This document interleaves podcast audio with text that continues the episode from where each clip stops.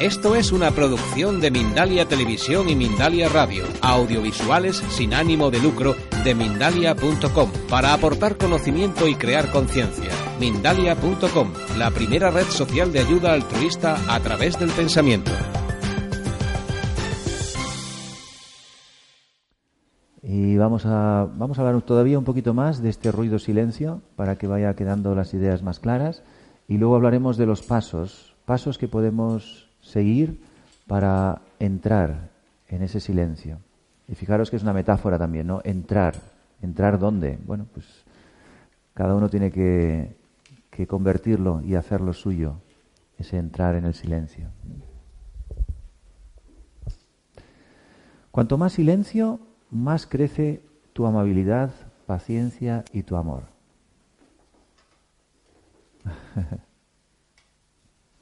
y cuanto más ruido, ¿qué pasa?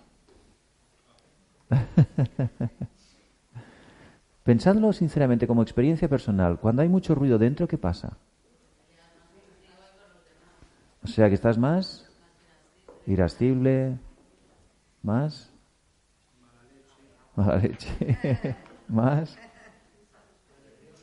nervioso, más impaciente. Estas son las cuestiones. Cuanto más ruido, más crece tu irritación, tu impaciencia y tu malestar. Entonces también podéis observar el nivel de impaciencia determina el poco nivel de silencio que tienes. Y el nivel de paciencia indica el nivel de silencio que tienes. Porque la paciencia no es una cuestión de, de aguantar o de resignarte. Eso son situaciones de agitación interna. O sea, no te expresas externamente, pero la agitación interna está. Por lo tanto, no hay tranquilidad. Pero cuando hay silencio y esa tranquilidad interior, entonces tienes una paciencia más espontánea, más natural. O sea, no tienes que hacer tanto esfuerzo. Siempre hay que hacer un poco de esfuerzo porque hay cosas que empiezan a moverse después dentro, ¿no? Pero cuanto más silencio has acumulado, menos te sacan de dentro y eres más capaz de estar en ese espacio, en ese estado y desde ahí ver las cosas con otra perspectiva. Pero lo más interesante es que desde esa perspectiva, desde ese espacio, estás influyendo tú al otro.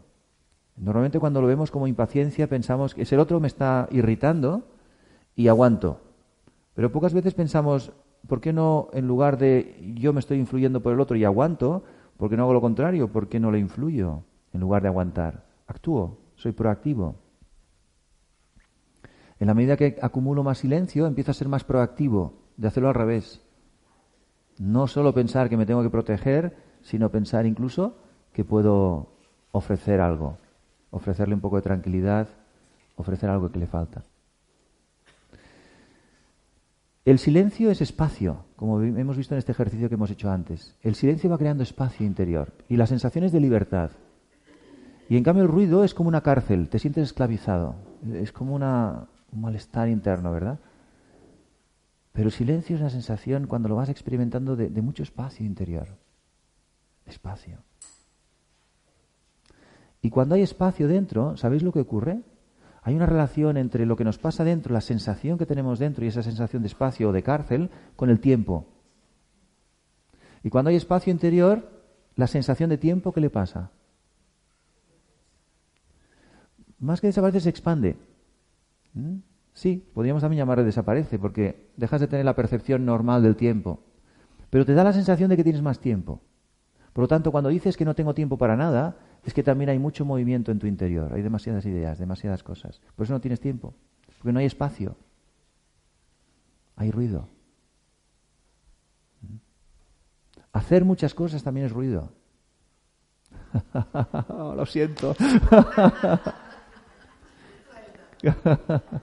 claro, uno somos personas que actúan, claro que sí, pero tiene que estar enfocado hacia donde de verdad quiero ir para conseguir los resultados que quiero conseguir, pero no la acción por la acción, porque entonces cuando es ruido, porque estoy, estoy llenando mi vida de cosas para no tener ese espacio donde no quiero ver, o, o donde me molesta estar, o donde estoy incómodo. En la medida que estás más enfocado en lo que te importa, cuando no haces algo de lo que está enfocado en lo que es importante para ti, el resto es tiempo para ti, es silencio, es espacio. Por eso no buscas tiempo para meditar, sino la meditación está más integrada en tu vida. Cuando tienes un espacio, meditas. No dices, es que no tengo tiempo para meditar porque tengo muchas cosas que hacer. A ver si mañana encuentro diez minutos. Esa es la diferencia entre los que meditan y los meditadores. Los que meditan practican meditación de vez en cuando, o cada día, pero un ratito. Y está bien, porque ojalá todo el mundo practicara un ratito meditación, el mundo cambiaría. Pero los meditadores son los que integran la meditación en su vida, ya no buscan tiempo para meditar. La meditación está disponible todo el rato. A la que encuentras un espacio, meditas. Si estás en el autobús, estás en actitud meditativa. Incluso en una conversación y estás escuchando, estás en actitud meditativa. Puedes estar también. Eso no quiere decir que cierres los ojos, que pongas las manos así, que respires. No, eso es como el protocolo. Pero eso no es necesario hacerlo todo el rato. Pero lo que más agradece la gente es cuando alguien le escucha con atención.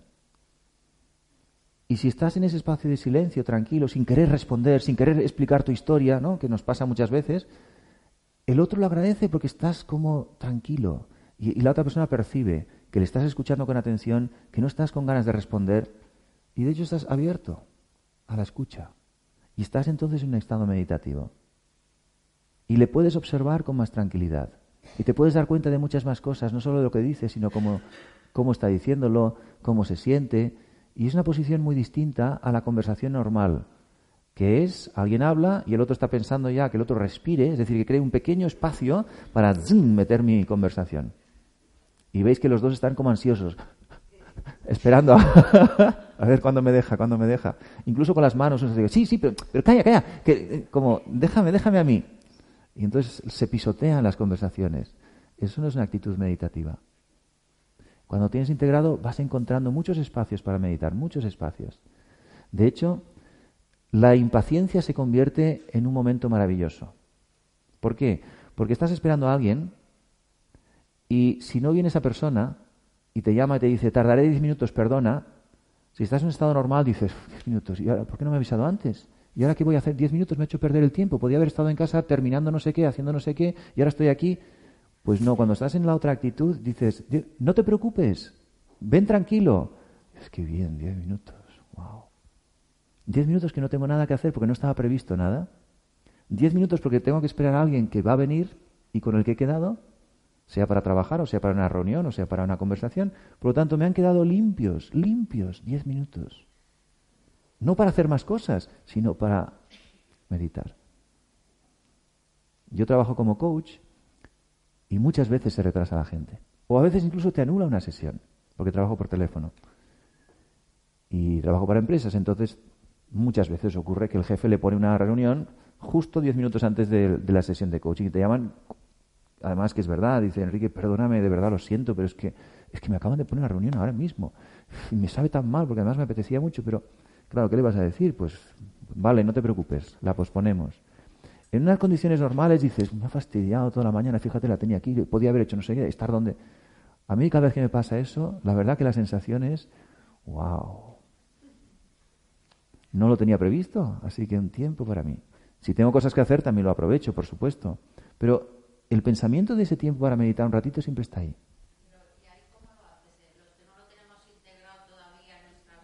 Sí.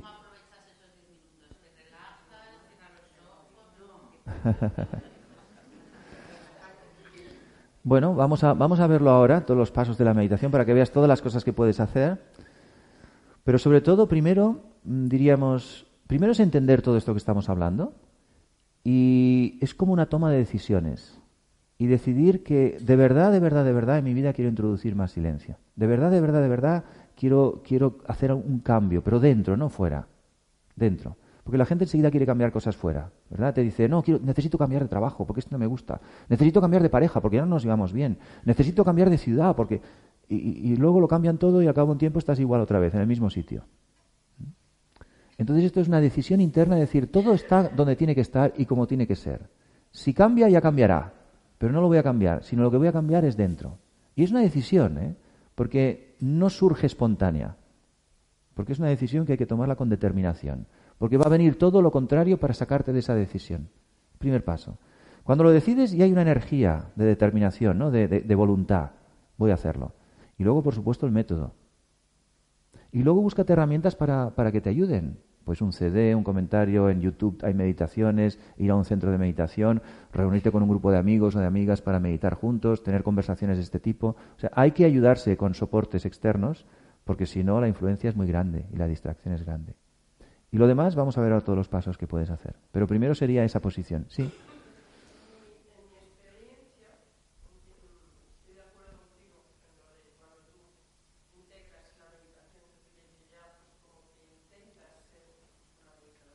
Sí.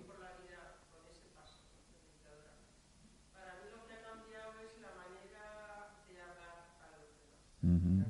Por ejemplo, en una reunión, me venía un cliente y dice, es que esa factura me ha puesto carísima, entonces viene y pelea. Sí. Entonces,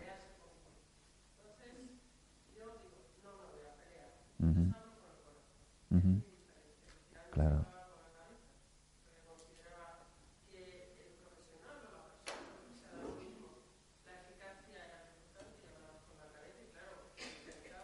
Claro. Claro. Muy bien. Es lo que estamos diciendo también. Hay más paciencia, más amor, más amabilidad. Entras desde otro, lado. Y supongo que los resultados también serán diferentes entonces. La reacción de la otra persona. Mejores todavía. Mucho mejor. Muy bien, pues vamos a ver esos pasos. Pasos hacia el silencio. Primer paso. Y lo he puesto con tres verbos, parar, empaquetar o sumergir. Y lo hago así porque así podéis utilizar cada uno el que más os guste. Y son metáforas también, porque sumergir, empaquetar. Pero la idea es esta, tengo que primero, antes de hacer nada, tengo que parar y lo que esté pasando, empaquetarlo, hacer un paquete y sacarlo, o sumergirme en un sitio para dejar de hacer lo que estoy haciendo. Si eso no lo hago, no voy a poder meditar. O sea, meditar no puedes entrar de golpe. Porque si te sientas e intentas estar en silencio, lo que va a ocurrir es que te sigas pensando lo que estabas pensando. Tenéis que tener en cuenta una cosa. Sentarse, cerrar los ojos y respirar no es meditar. Eso es una postura que te ayuda a meditar.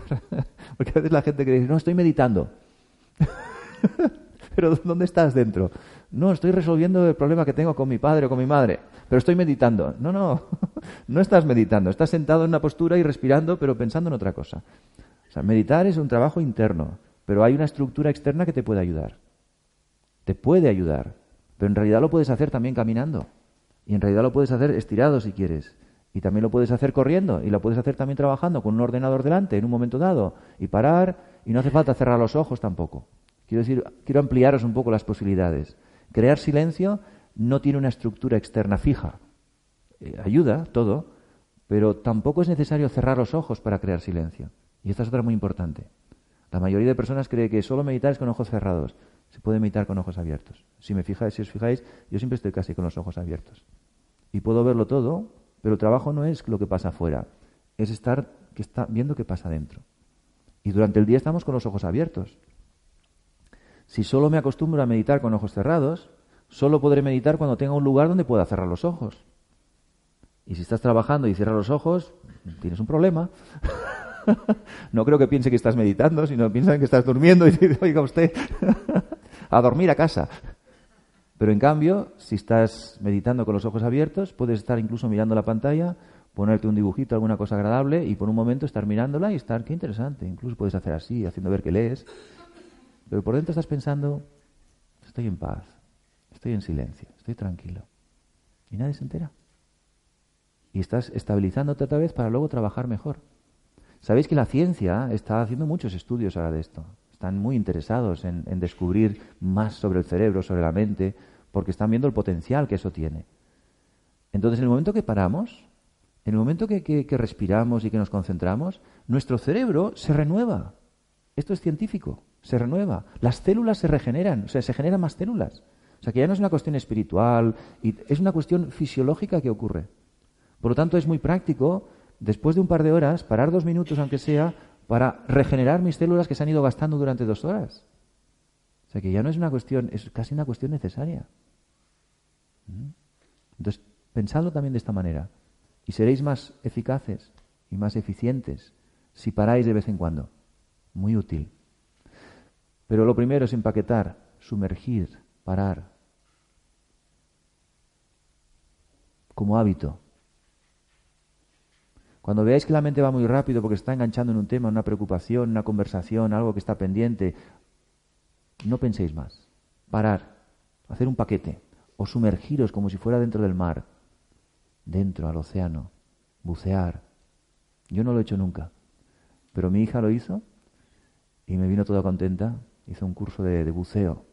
Dice, papi, papi, creo que, creo que entiendo lo que tú haces. Te gustaría mucho a ti hacer esto. Y digo, ¿qué pasa? Hice buceo. Y de un día tal, cuando ya empecé a aprender, dice, bajamos así muy profundo y de repente se está ahí, que hay un silencio, que no te mueves, que estás como flotando y que te da una sensación de, de una tranquilidad y tal. Y digo, esto es lo que debe hacer mi padre. digo, pues sí. Y no sé, me lo transmitió de tal manera que cuando yo ahora medito muchas veces me viene esa imagen y no lo he hecho. Pero me lo transmitió y lo absorbí, que casi podría decir que, lo, sé lo que es, sin, saberlo. Pero la sensación la puedo crear en mi mente. Y puedo tener esa sensación de, de flotar y de silencio. Pero es verdad, en el fondo del mar hay como un silencio mucho más profundo que a lo mejor fuera. Pues pensar en eso, lo que más os guste. Sumergir, parar o empaquetar. ¿A quién le gusta la idea de empaquetar? Hacer un paquete con esa idea y fuera. Y de esa manera ya te preparas para entrar en otro sitio, en otro lugar. Siguiente paso. Esto está mal, porque el siguiente paso es este, pero no he conseguido arreglarlo. Es el 2. Así que los veis todos. Mm, qué lástima. no hay sorpresa. El siguiente paso es observar sin juicios y escuchar. O y o o, como queráis. ¿eh?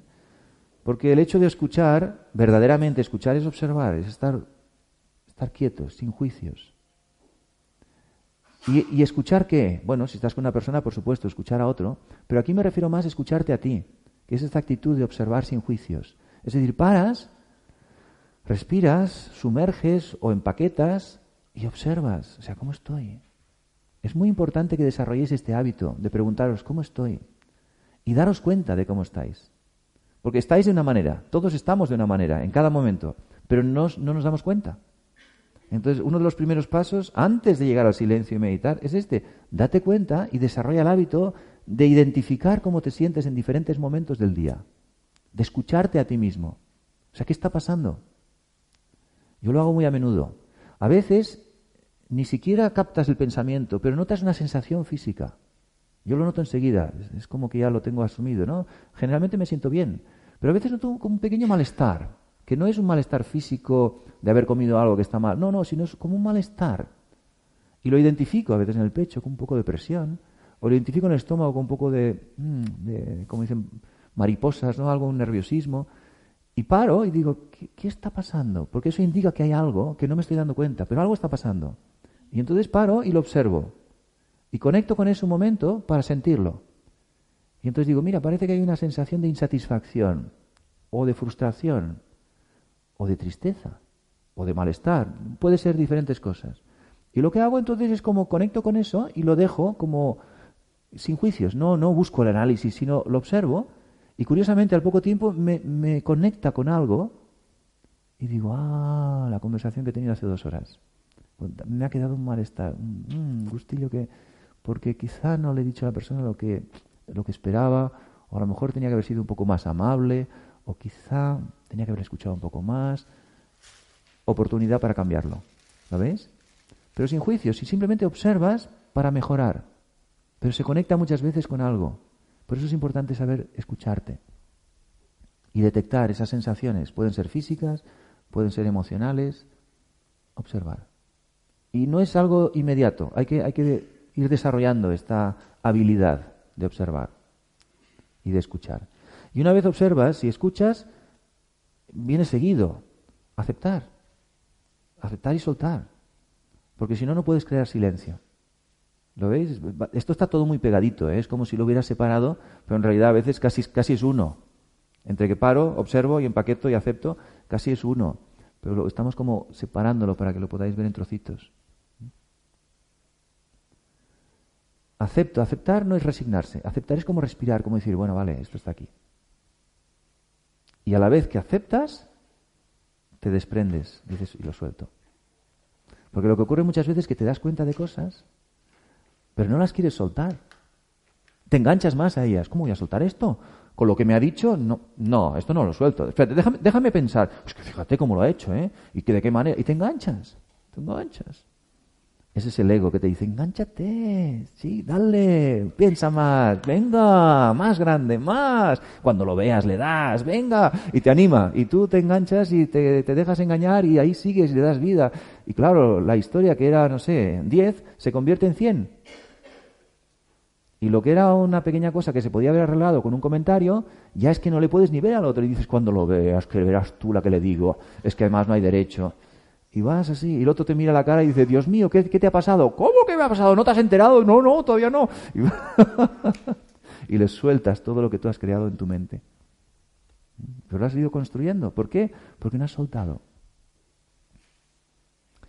Pero para soltar y para hacer todo esto, primero es lo que hemos comentado antes. Primero tienes que haber decidido que en el momento que tú te observes a ti mismo que ocurran estas cosas, has decidido con anterioridad que las vas a soltar. ¿Por qué? Porque tú quieres estar otra vez en ese espacio de silencio y de paz.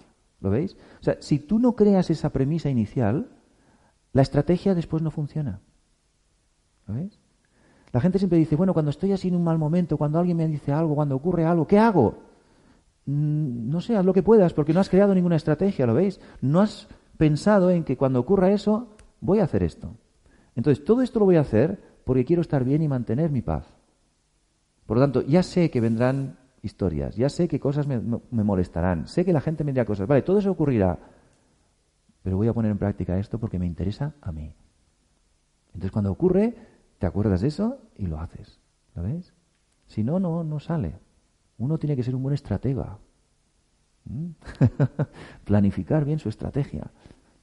Porque ya sabemos con el tiempo las cosas que pueden ocurrir. Y hay una frase muy sencillita que os puede servir. Sí y entonces. Si me vuelve a decir lo que sea, no sé qué, no sé cuántos cuando llegue a casa, entonces, ¿qué voy a hacer? Tú decides, pero decide. Le voy a gritar, muy bien, pues haz eso, con las consecuencias que tiene. O puedes decir, entonces, paro, voy a observar, le voy a escuchar, voy a aceptar y voy a soltar. Y si lo trabajáis, veréis que funciona muy bien. Sí, entonces. Entonces pensad en vuestras vidas cuántas cosas ocurren. Si van a ocurrir, entonces ponle lo que quieras. Muy sencillito, pero te ayuda de antemano a prepararte.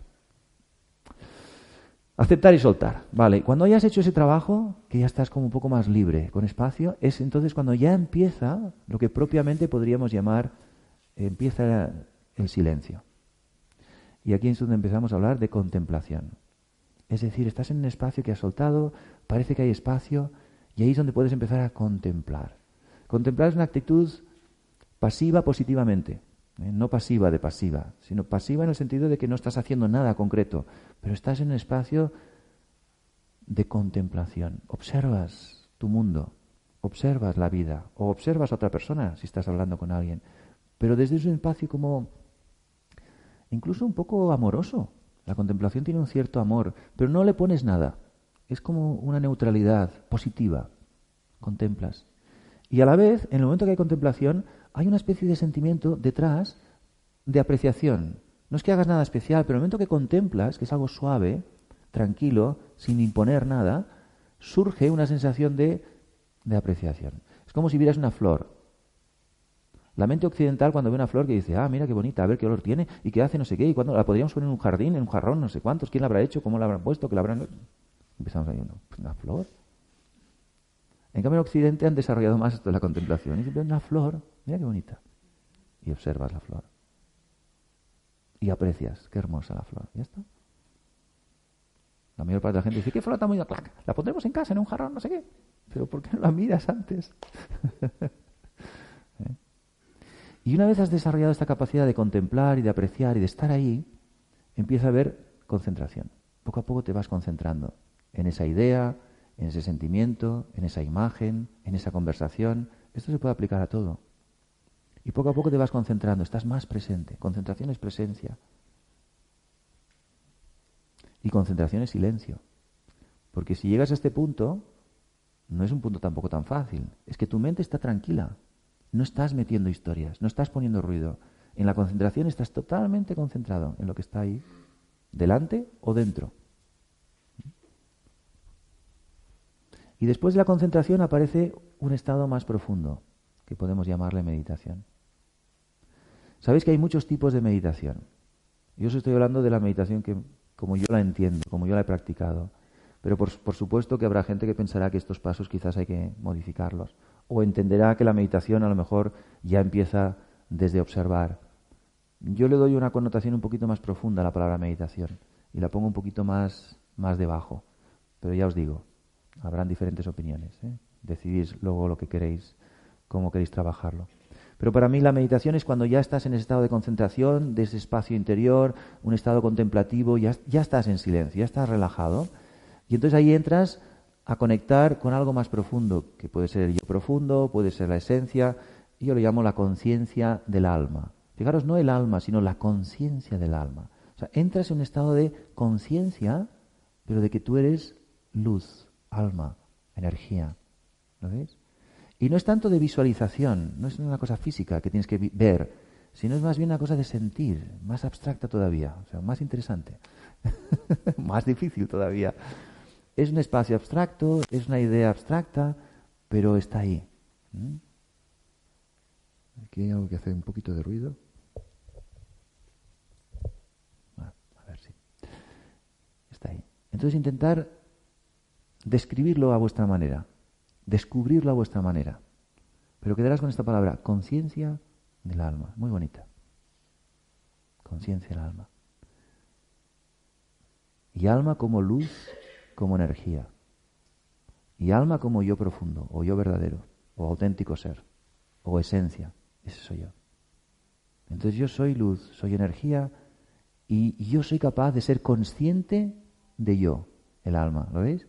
Esta es la belleza del ser humano es capaz de ser consciente de sí mismo. Los animales no pueden hacer esto. O sea, es como si me separara de mí y fuera consciente de quién soy, pero yo mismo. Una cosa curiosa. Pero somos capaces de esto, es maravilloso. La verdad que somos seres maravillosos, increíbles, de verdad, ¿eh? sorprendentes, una capacidad. Y cuando nos quedamos atrapados en el ego, en lo pequeño, en lo limitado, en, lo, en, lo, en los problemas del día a día, es, una pena. Porque nos parece que la vida es eso. Y la vida es, es mucho más. Y estamos ahí, ¿sabes? Como si fuéramos a veces peor que los animalitos. Los animales entienden mejor que nosotros. Funcionan mejor que ahora muchas veces los seres humanos. Se pelean cuando se tienen que pelear y matan cuando tienen que matar, si tienen que comer, pero el ser humano no hace eso ahora, hace cosas peores. Entonces somos mucho más que todo eso. Y la idea es esta, ser capaz de verlo desde fuera y darte cuenta del potencial que tienes y trabajarlo. Y en el silencio está ese potencial. En el silencio está esa conciencia espiritual o conciencia del alma o conciencia de la luz que despierta un montón de habilidades y cualidades que están en nuestro interior. Y junto con la meditación y la conciencia del alma viene la experiencia, que esto es lo más importante.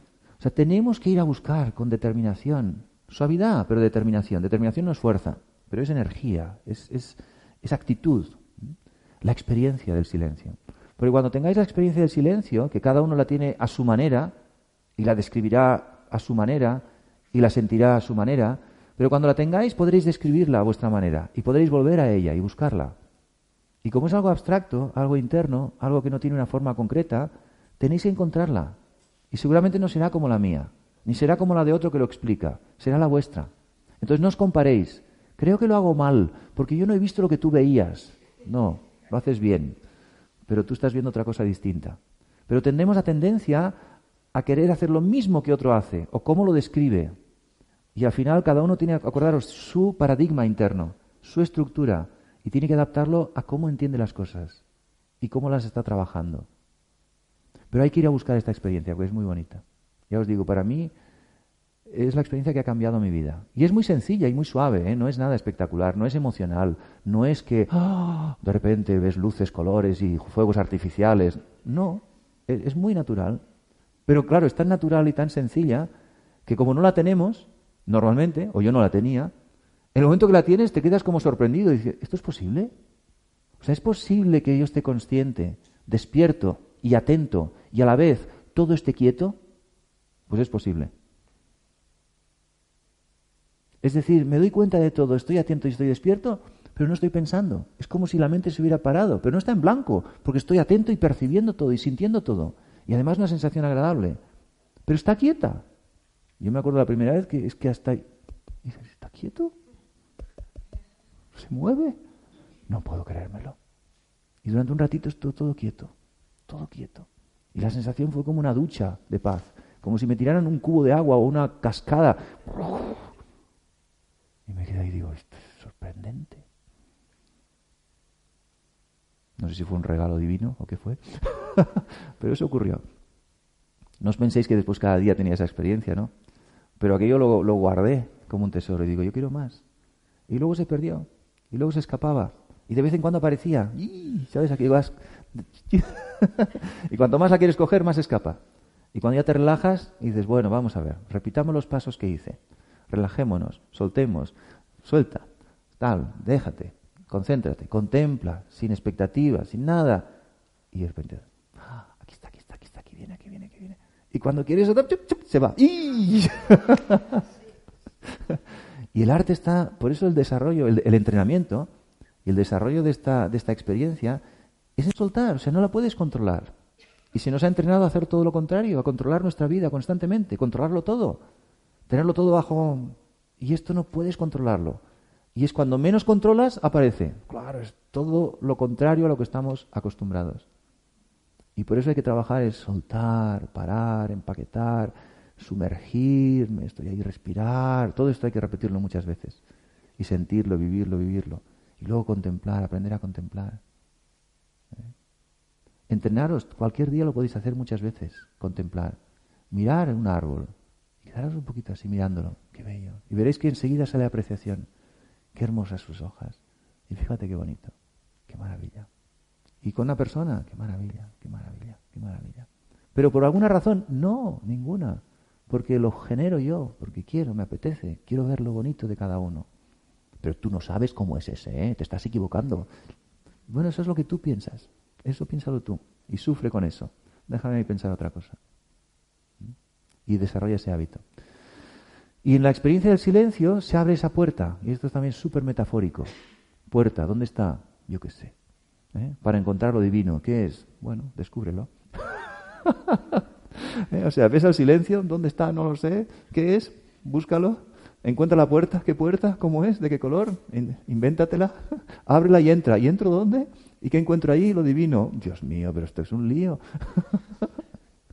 es fantástico. Es como un acertijo. ¿Nunca os han gustado los acertijos? ¿O es como un laberinto? En fin, tiene muchas posibilidades. Laberinto, acertijo, adivinanza. Pues esta es una adivinanza maravillosa, que está disponible para todos. Para todos. No hace falta ser religioso o no, creyente o no, ni siquiera ateo o no ateo. No se trata de una creencia, es una experiencia que está disponible para todo el mundo. Pero yo tengo que descubrir la manera de llegar. Y otra vez, solo yo, yo me refiero a cualquiera de nosotros, ¿eh? solo yo puedo llegar a encontrar eso yo. Nadie puede hacerlo por mí. Aunque uno esté a mi lado y dice, yo lo estoy sintiendo. Y dices, oye, llévame, llévame, ponme. Y dice, lo siento, no puedo. Tienes que encontrarlo tú. Es el secreto. Entonces es muy interesante. Sí. Sí.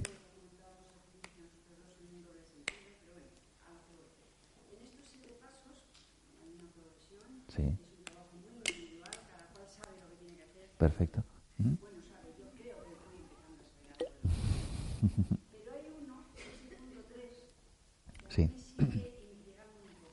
Sí. Uh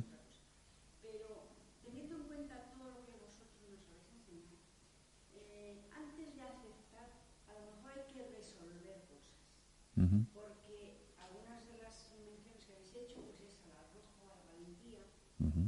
Y es mucho más fácil si antes haces el esfuerzo de resolver aquello, después acabar familia con mucha paz. Por supuesto. no. Exacto.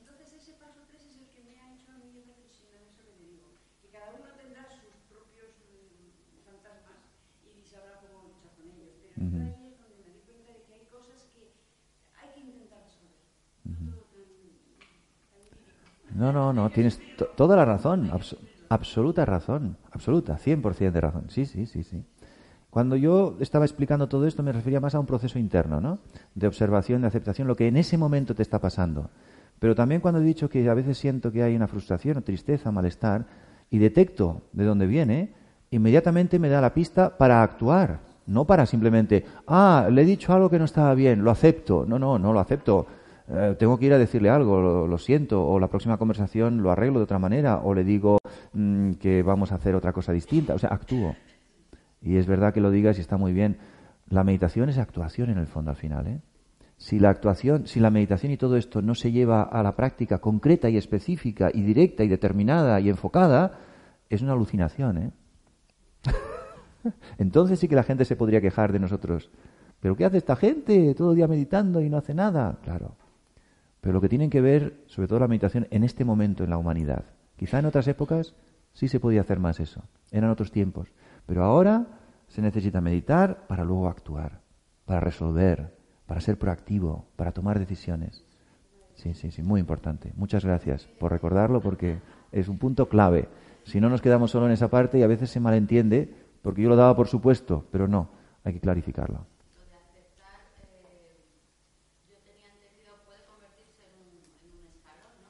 Sí.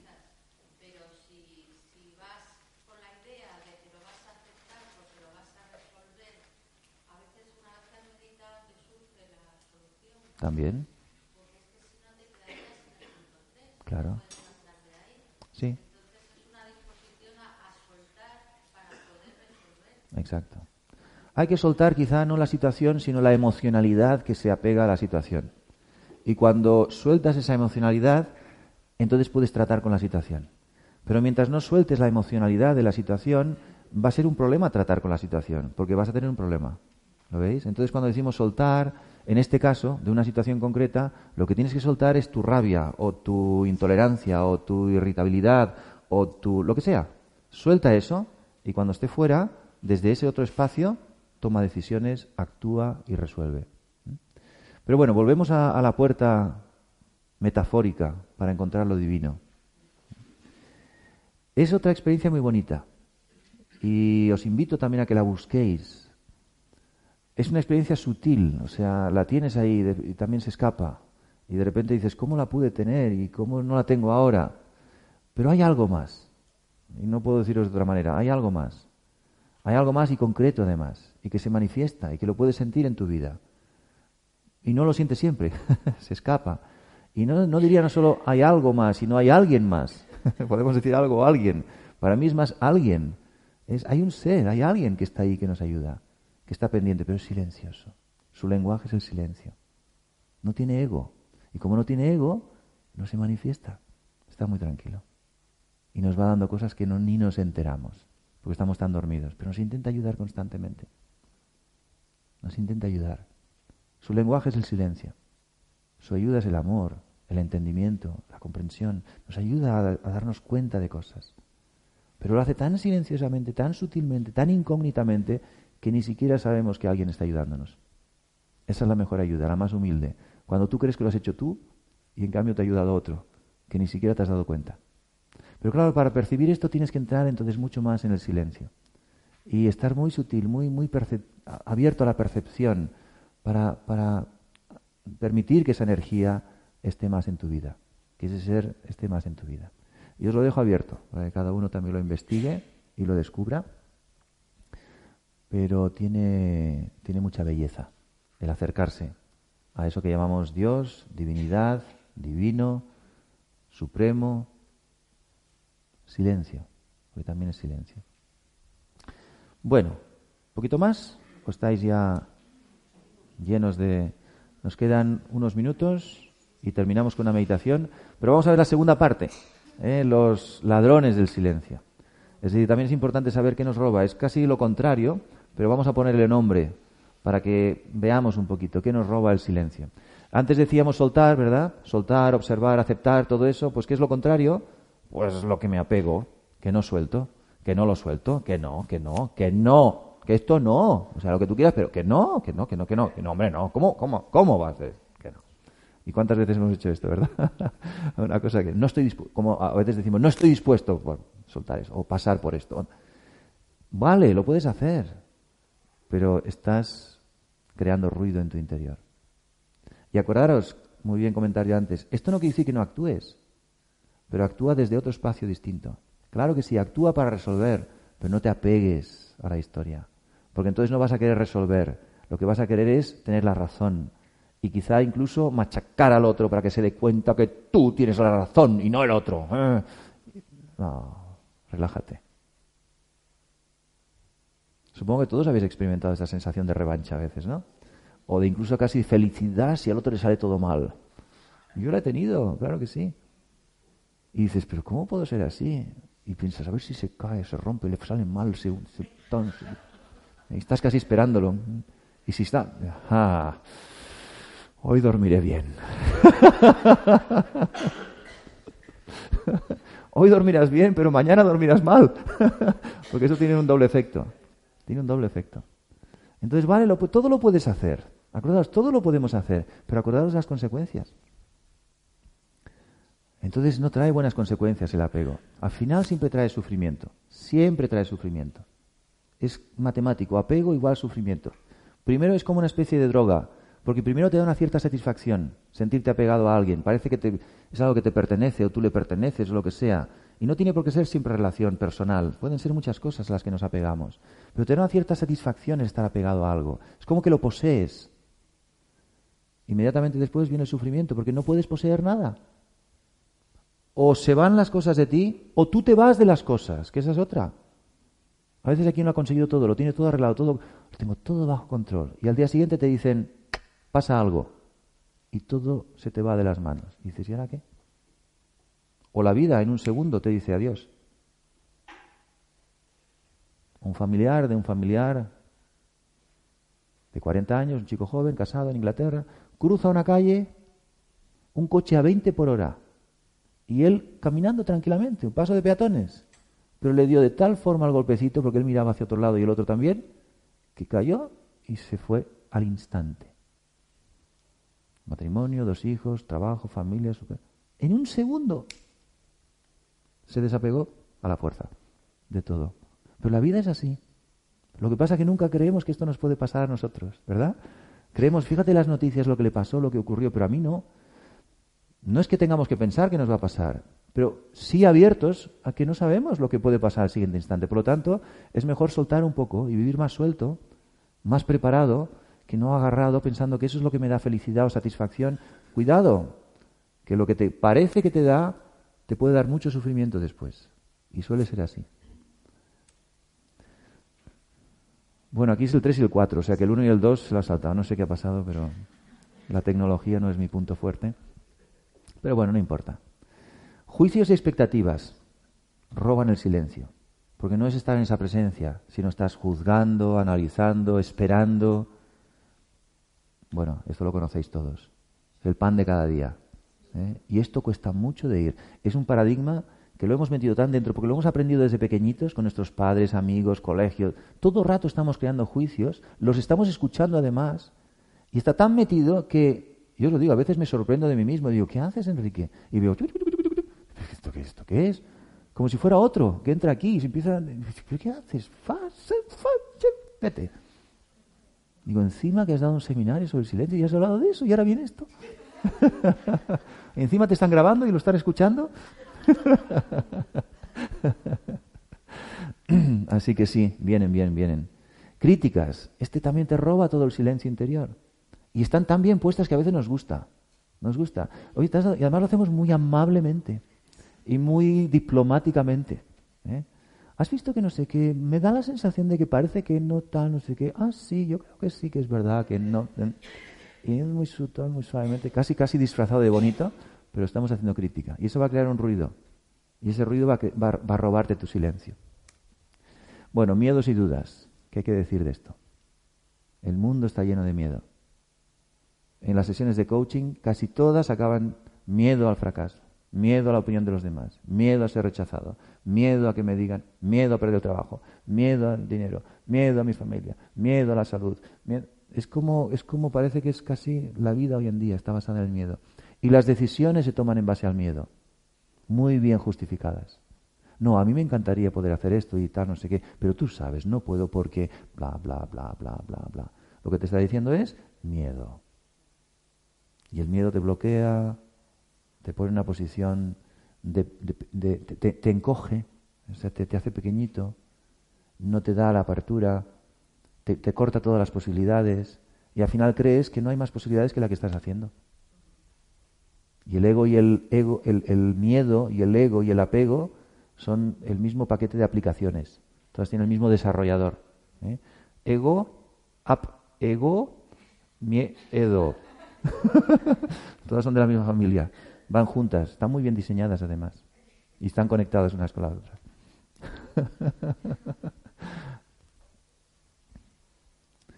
y el ego es el grandote. ¿eh? El ego es el que nos roba todo esto en todas sus manifestaciones. Ruido verbal, hablar mucho, discutir, ruido mental, darle muchas vueltas a las cosas, ruido emocional, eh, dejar que tus emociones te, te, desborden, es agotador. Entonces hay que, hay que observar y trabajar. Y los primeros que eran más sencillitos, pero este es, parece muy agradable y hoy, hoy en día vivimos en un mundo de distracciones. La tecnología es fantástica, nos proporciona cosas maravillosas, yo estoy encantado con ella, pero a la vez hay que ir con mucho cuidado, porque te roba y te saca del silencio y te distrae. Y es tan fácil. El silencio cuesta tanto.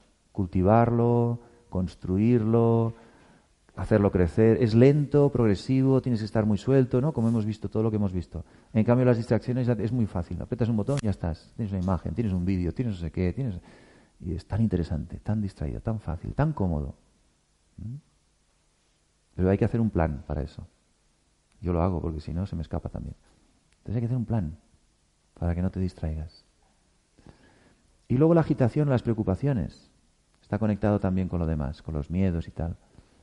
Pero esa, esa, esa sensación de, que siempre hay que hacer algo, siempre tengo que pensar en algo, siempre hay algo que resolver. Bueno, ¿y por qué tienes que estar siempre, siempre, siempre, siempre, siempre con esa cosa?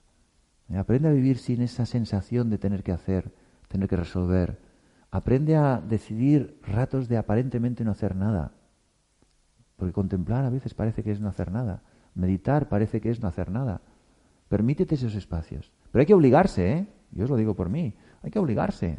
Para ya, suelta el ordenador, tira esto, móvil allá, fuera, ah, quieto, quieto.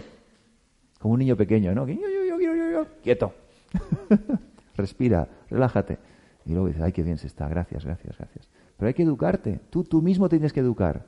Acordaros, tenemos este paradigma metido aquí en el inconsciente o el subconsciente, como queráis llamarle, pero que está actuando todo el rato. Es el que nos hace actuar de una forma distinta. Es el que tira de nosotros hacia otras cosas.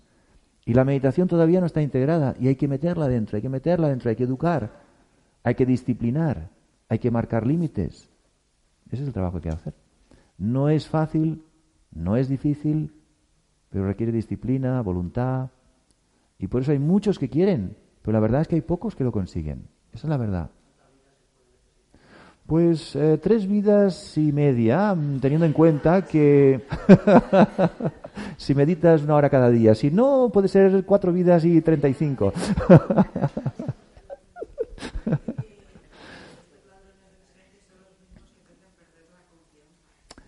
Pues mira, no lo había pensado, pero seguramente. Pierdes la confianza en ti, pierdes esa seguridad en ti y luego ahí pierdes ya y se crea mucho ruido. Sí, sí. Bueno, con esto cerramos entonces. Sí.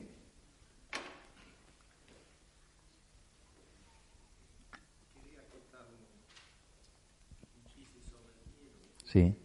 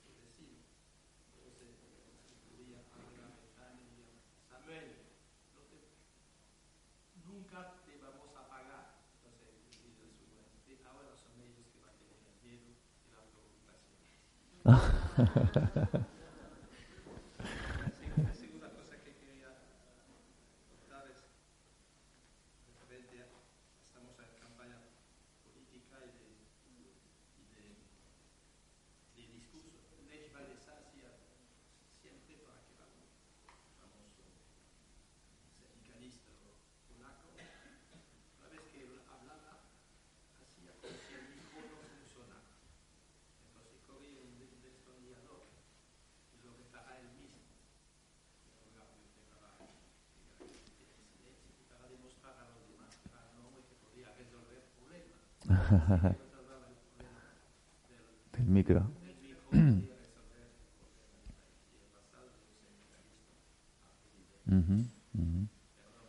Muy bien. Muy bien, pues vamos a terminar con un par de ideas más. No las vamos a explicar mucho, pero simplemente para que las podáis reflexionar. ¿Cuál es el lenguaje del silencio? Esto es un poquito sutil, pero es muy bonito. El lenguaje del silencio, también esto ha salido diferente. El primero es el lenguaje de los ojos. O sea, con los ojos estamos transmitiendo mucho. ¿Eh? Con los ojos transmitimos lo que pasa dentro del alma. Dicen que los ojos son el espejo del alma. Entonces, el lenguaje de los ojos es silencioso. Hacemos mucho ruido, queremos siempre expresarnos con palabras o con gestos.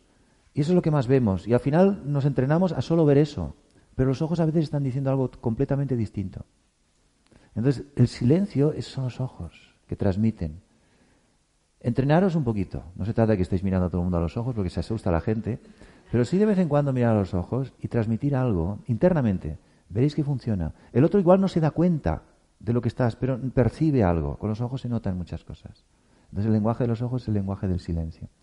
Y el lenguaje de los pensamientos puros. Y pensamientos puros quiere decir pensamientos elevados. Que yo decido tenerlos. Esos pensamientos tienen una vibración mucho más alta que los pensamientos normales. Y llegan a más gente. ¿Mm? Y son tan sencillos como decir que te vaya bien, eres un ser maravilloso, eres luz, eres un alma, eres un ser grande. Sí, pero si no lo es, ay, ya está otra vez. Piensa tú así si quieres, déjame a mí pensar como yo quiera. ¿Te estás engañando? No, tú te engañas. Déjame a mí. ¿Eh? Siempre hay quien te quiere ser, quiere ser realista. Hay que ser realista. Acordaos, los realistas aciertan más. Aciertan más. Pero no funciona eso de acertar. Es mejor no acertar. y las cosas cambian cuando no aciertas. En la historia de la humanidad, ni un solo realista ha conseguido cambiar nada. Solo los que han sido utópicos y han tenido visiones y pensamientos completamente distintos a la mayoría, los que han hecho que la humanidad cambiara y avanzara. Esta es la historia de la humanidad. Entonces, cuando alguien nos diga hay que ser realista, dices, muy bien, quédate tú con el realismo, déjame a mí ser un poco más utópico. Déjame soñar, déjame, déjame ver a los demás como yo quiero verles. Y que sean así. Tener esa utopía también hacia los demás. Y ver cómo pueden cambiar. Y luego el lenguaje de los buenos deseos y sentimientos puros. Incluso alguien que te hace algo malo, hablando antes que decíais, ¿no? A mí me ha pasado a veces, como a todos, que alguien te hace algo que te duele, pero ya con el entrenamiento, a pesar del dolor, me acuerdo de una situación que dije, uff, me has hecho daño. Y me dolía, ¿eh? hasta el cuerpo me dolía, de la, la forma que me habló una persona.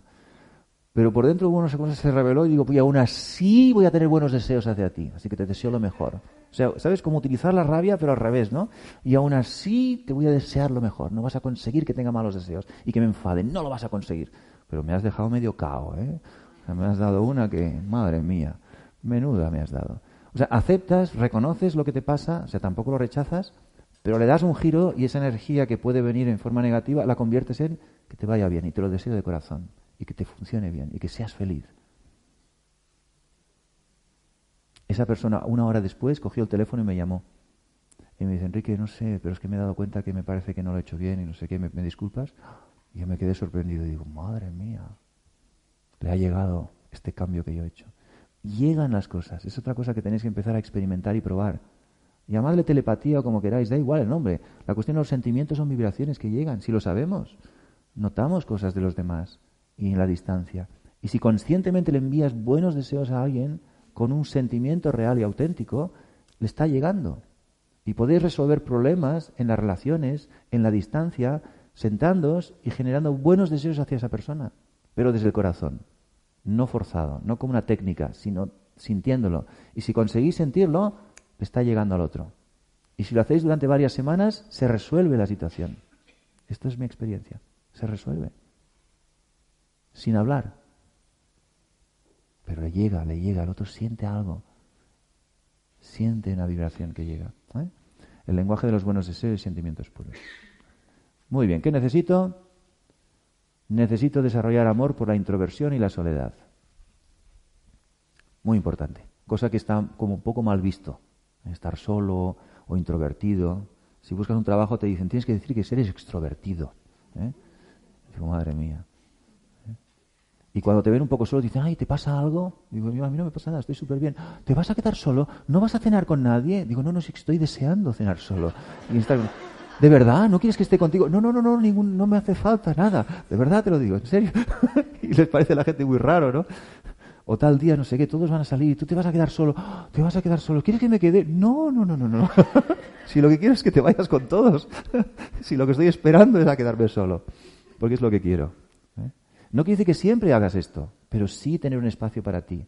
Y tener la, la, voluntad y la, y la, naturalidad de expresarlo a la gente con la que vives y conoces, que se acostumbren, les entrenas, les educas a que tú disfrutas de la soledad, te gusta estar solo de vez en cuando y te gusta estar en silencio.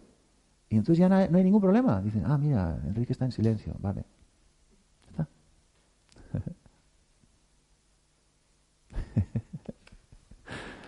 y luego, esta es muy interesante, ¿verdad? No sé si hay que explicarla. Práctica, práctica y práctica, es que no hay otra. ¿eh? Y conseguir experiencias. O sea, la práctica es para conseguir experiencias. Y cuando tienes experiencias, nadie te las puede quitar. Si no son teorías, pero solo hay experiencias cuando hay práctica. Si no, escucháis muchas cosas, leéis muchas cosas, pero no hay experiencia. Y habláis de otros. Me han dicho a mí que la meditación es esto. No, a mí me han dicho que es esto. No, yo creo que es esto. Mira, olvídate. Experimenta, practica y dirás lo que es para ti. Y cada vez lo tengo más claro, cada uno medita de forma distinta. Así que no hay tres, cuatro, siete meditaciones, hay millones de meditaciones diferentes, porque cada uno tiene la suya.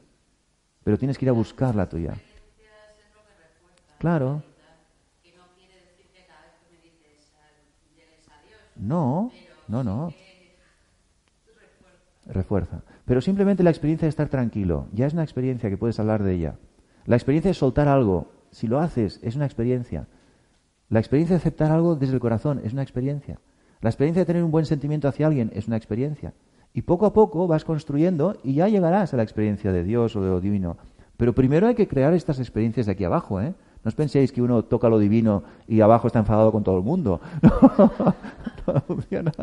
Eso es una huida, ¿eh? Que a veces dicen, no, no, yo solo con Dios porque nadie me entiende. Yo creo que ni Dios te entiende, hijo mío. Creo que hay algo erróneo en ti. Primero resuelve aquello y luego vente arriba. claro, muy práctico. ¿eh? Primero lo de abajo y luego lo de arriba. muy bien, pues bueno, el verdadero silencio está en el mundo, no en los lugares aislados. El silencio está en ti, tu esencia, tu alma es silencio. Así que muchas gracias y espero que hayáis aprendido, os haya gustado. Son la una y media en punto, pero vamos a hacer ¿Hay otra frase? Ah, el anterior.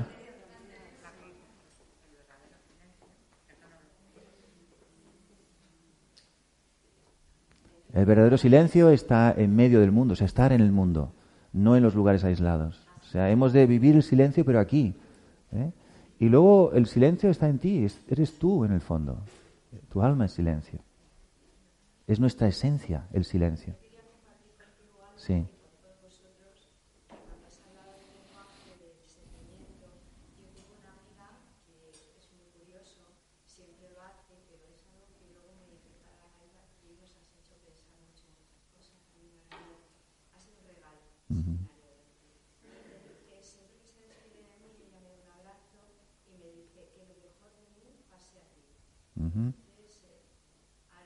Ahora lo entiendes mejor.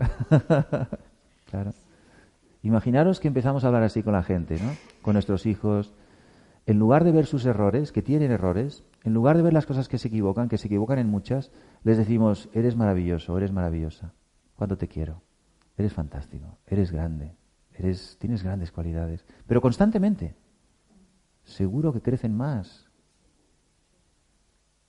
Y olvidaros de los errores que cometen ya los aprenderán. Si lo hemos hecho todos igual y los aprendemos, pero que reciban esa dosis de buenos deseos. Y es muy bueno eso. ¿Mm?